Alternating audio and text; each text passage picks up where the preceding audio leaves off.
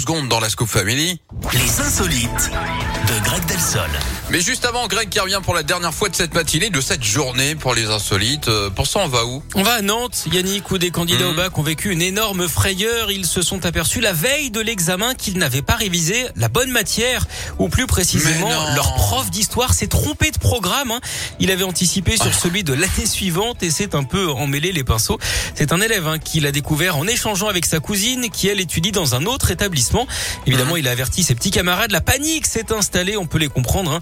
d'autant que certains visaient la mention très bien, impossible à décrocher, évidemment, Oh là. avec des thématiques qu'ils n'avaient jamais abordées.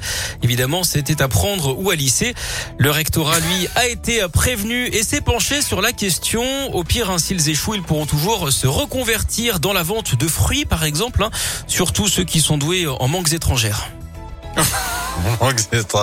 Oh, ça va. Peut aller, pas ça. ouais, ça sort nulle part, je suis d'accord, Ouais, mais bon, voilà. C'est un peu comme moi. Tu sais, moi, quand j'étais à l'école, quand j'étais au collège et au lycée, à chaque fois sur mes euh, bulletins de notes, c'était écrit mention peut mieux faire. Voilà. bon, super. C'est pour ça que j'ai fait de la radio, vous comprenez? Mais vous Bon, le faites très bien. merci, c'est très gentil. Rendez-vous demain, bien sûr, pour votre retour dès 10h sur Radio Scoop. Les amis, si je vous dis concert de Lady Gaga à Stockholm, Radio Scoop qui vous paye le billet, ça vous parle? Bah, Si ça vous parle, rendez-vous vraiment dans quelques secondes, ça sera